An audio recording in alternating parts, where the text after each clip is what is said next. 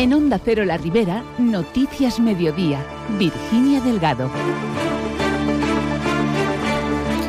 Buenas tardes. La Policía Nacional la ha desmantelado en una casa de campo de Sueca, uno de los laboratorios más grandes de éxtasis de toda España. Se ha detenido a 12 personas. Enseguida les damos más detalles. Hoy también les comentamos que el joven de 13 años, apuñalado ayer por un compañero en Alberic, sigue en la UCE pediátrica de la FE y consciente, al parecer el agresor habría sufrido acoso escolar. El presupuesto de Alcira, la detención de dos personas por robar en establecimientos de la comarca, son también noticia este miércoles. Comenzamos. Como les decimos, la Policía Nacional ha desmantelado en una casa de campo de Sueca uno de los macrolaboratorios de producción de éxtasis más grandes de España. El olor a químicos y el trasiego en la zona hizo sospechar a los agentes. Han sido detenidas un total de 12 personas relacionadas con la producción de anfetaminas, a los que se les imputan delitos contra la salud pública o pertenencia a organización criminal. Se han llevado a cabo cinco entradas y registros, cuatro en Altea y uno en Sueca. En este último se han intervenido 1.900 litros de MDMA, mil litros de precursores para producir éxtasis y otros mil litros de residuos químicos. La cantidad de la droga que se hubiese podido elaborar con todo este material hace que los investigadores sospechen que pudieran estar suministrando el cristal a otros países europeos. Dada la magnitud del material intervenido y su peligrosidad y la complejidad de la maquinaria encontrada, se ha requerido la participación de la Brigada Central de Estupefacientes de la Comisaría General de Policía Judicial, además del grupo TEDAX y el Grupo de Inspecciones y Muestreo de la Comisaría General de Policía Científica. A los detenidos también se les imputa un delito contra el medio ambiente, ya que tiraban al campo vertidos químicos con el material que les sobraba de hacer la droga. Tras ser puestos a disposición judicial, cuatro de los arrestados han ingresado en prisión provisional.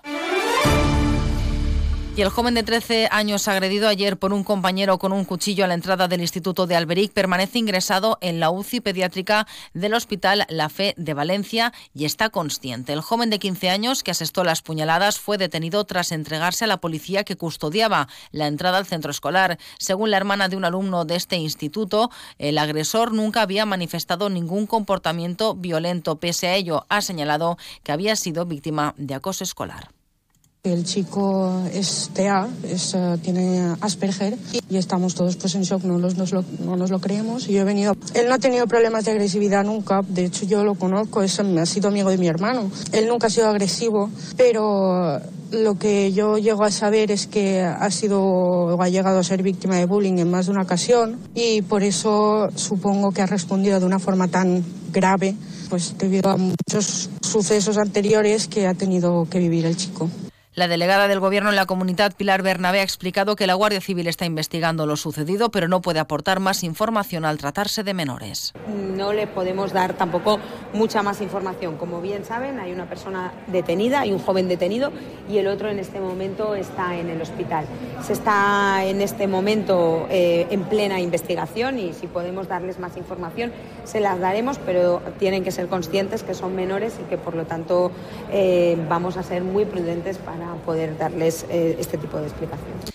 Y seguimos en página de sucesos porque la Guardia Civil ha detenido a dos jóvenes de 18 y 23 años de origen marroquí por robar en estancos y establecimientos de la comarca de la Ribera, concretamente en Catadau, Carcaixent, Montserrat, Benimuslem y Guadasuar. Los arrestados entraban a los locales a primera hora con el fin de inspeccionarlos y observar la afluencia de personal. Para la comisión del delito esperaban la cercanía de la hora del cierre para robar. Solían utilizar armas blancas o el método del tirón para sustraer el bolso con la recaudación o efectos que portasen. Los detenidos ocultaban su identidad tras gafas de sol y capuchas. Todas las víctimas eran mujeres. El total de efectivo sustraído asciende a 2.400 euros y además los objetos de valor superaban los 2.500. Cambiamos de asunto. El gobierno local de Alcira ha presentado hoy el presupuesto para el 2024, que será el más alto de la historia, con más de 50 millones de euros y el que contempla, además, la deuda más baja que han tenido las arcas municipales, situándola en 1.118.000. Unas cuentas que el tripartito ha calificado de expansivas, pero equilibradas y eficientes, fundamentadas en tres pilares: las personas, el medio ambiente y la sostenibilidad, y la economía. El concejal de Hacienda de Alcira, Andrés Gómez, ha destacado que la situación financiera del consistorio territorio es buena, con una deuda que ha pasado del 6,4% en 2023 al 4,53% en 2024, lo que ha permitido aumentar el capítulo de inversiones en más de un 25%. S'ha amortitzat amb este préstec un capital de 1.107.000 euros i amb això l'endeutament de l'Ajuntament ha passat del 6,4 al 4,53%. És a dir, estem en una bona, en una bona situació econòmica. D'altra banda, el capítol d'inversions és el que més incrementa, un 25,7%. Si queda en 4.744.000 euros. Volem enguany fer un esforç en dur a terme les inversions que necessita la ciutat. Entre las inversiones destacan 600.000 euros para finalizar el Fontana Megort, un incremento en la partida de fiestas del 40% hasta los 400.000 euros. El presupuesto de Alcira se debatirá con la oposición en dos comisiones informativas antes de pasar por el Pleno el próximo lunes y también con los consejos económicos y sociales. El Partido Popular, a través de su concejal Bernat Ríos, ha criticado el poco tiempo que se ha dejado a la oposición para el estudio de estos presupuestos. Al alcalde y al seu govern sembla que preocupa molt que el grup de l'oposició no disposen del temps per al seu estudi. A ells s'ha costat molt de temps la realització del pressupost i complint els terminis i ara volen que l'oposició en dos dies l'estudie i pugui realitzar les esmenes que considerem necessàries. A este equip de govern l'única cosa que els ha interessat ha sigut com ficar-se d'acord els tres partits en el repartiment dels diners i tancar les guerres internes en el repartiment del pressupost.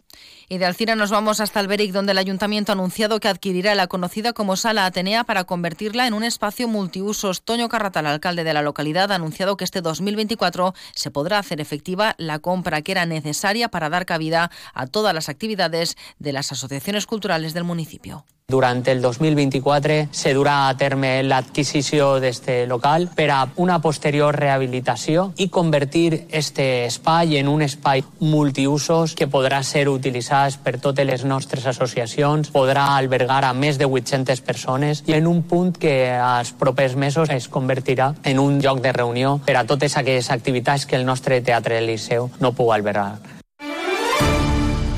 En Carcaixent, el Ayuntamiento ha ampliado el horario de la Oficina de Atención al Ciudadano también por las tardes. Desde, este desde esta misma semana, perdón, como ha explicado la alcaldesa de Carcaixent, Carolina Almiñana, este servicio estará abierto los miércoles por la tarde para facilitar la gestión de los trámites a la ciudadanía. A partir d'esta setmana, l'Oficina d'Atenció al Ciutadà, la OAC, també estarà oberta per a que tots aquells ciutadans que no puguen fer els tràmits de matí per motius personals o professionals Vou emendazarlos e de para, é saber, a partir de ara, este viernes, a banda do horario de matí, la OAP tamén ten horario de 3 e mecha a 6 e mecha para que podou vir a hacer escoas de estranmecha.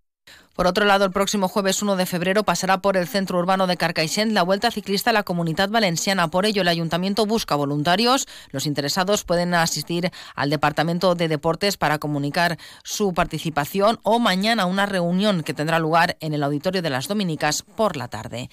En clave económica, la Comunidad Valenciana ha batido su récord histórico de tierras abandonadas en 2023 con 173.675 hectáreas. Según un estudio de ABA, de cada 5 hectáreas disponibles para realizar un cultivo agrícola o un pasto, hay ya una que está abandonada. Los principales cultivos valencianos sufrieron importantes retrocesos en sus superficies, principalmente los cítricos. Perdieron 1.633 hectáreas y las frutas de hueso descendieron en 635. El presidente de ABA, Cristóbal Aguado, ha asegurado que la mancha marrón de los campos abandonados continuará multiplicándose mientras haya crisis de rentabilidad y los jóvenes no vean en el campo una actividad atractiva y viable. La única prácticamente comunidad autónoma espanyola que perd alrededor de 2.300 hectàrees de terra de cultiu, mentre el resto d'Espanya ne guanya més de 5.000. És verdaderament lamentable la situació de l'agricultura valenciana, la millora estructural és necessària, la recuperació de gent jove per a treballar en el camp, el que la PAC que s'aplique reconega la particularitat del minifundi valencià.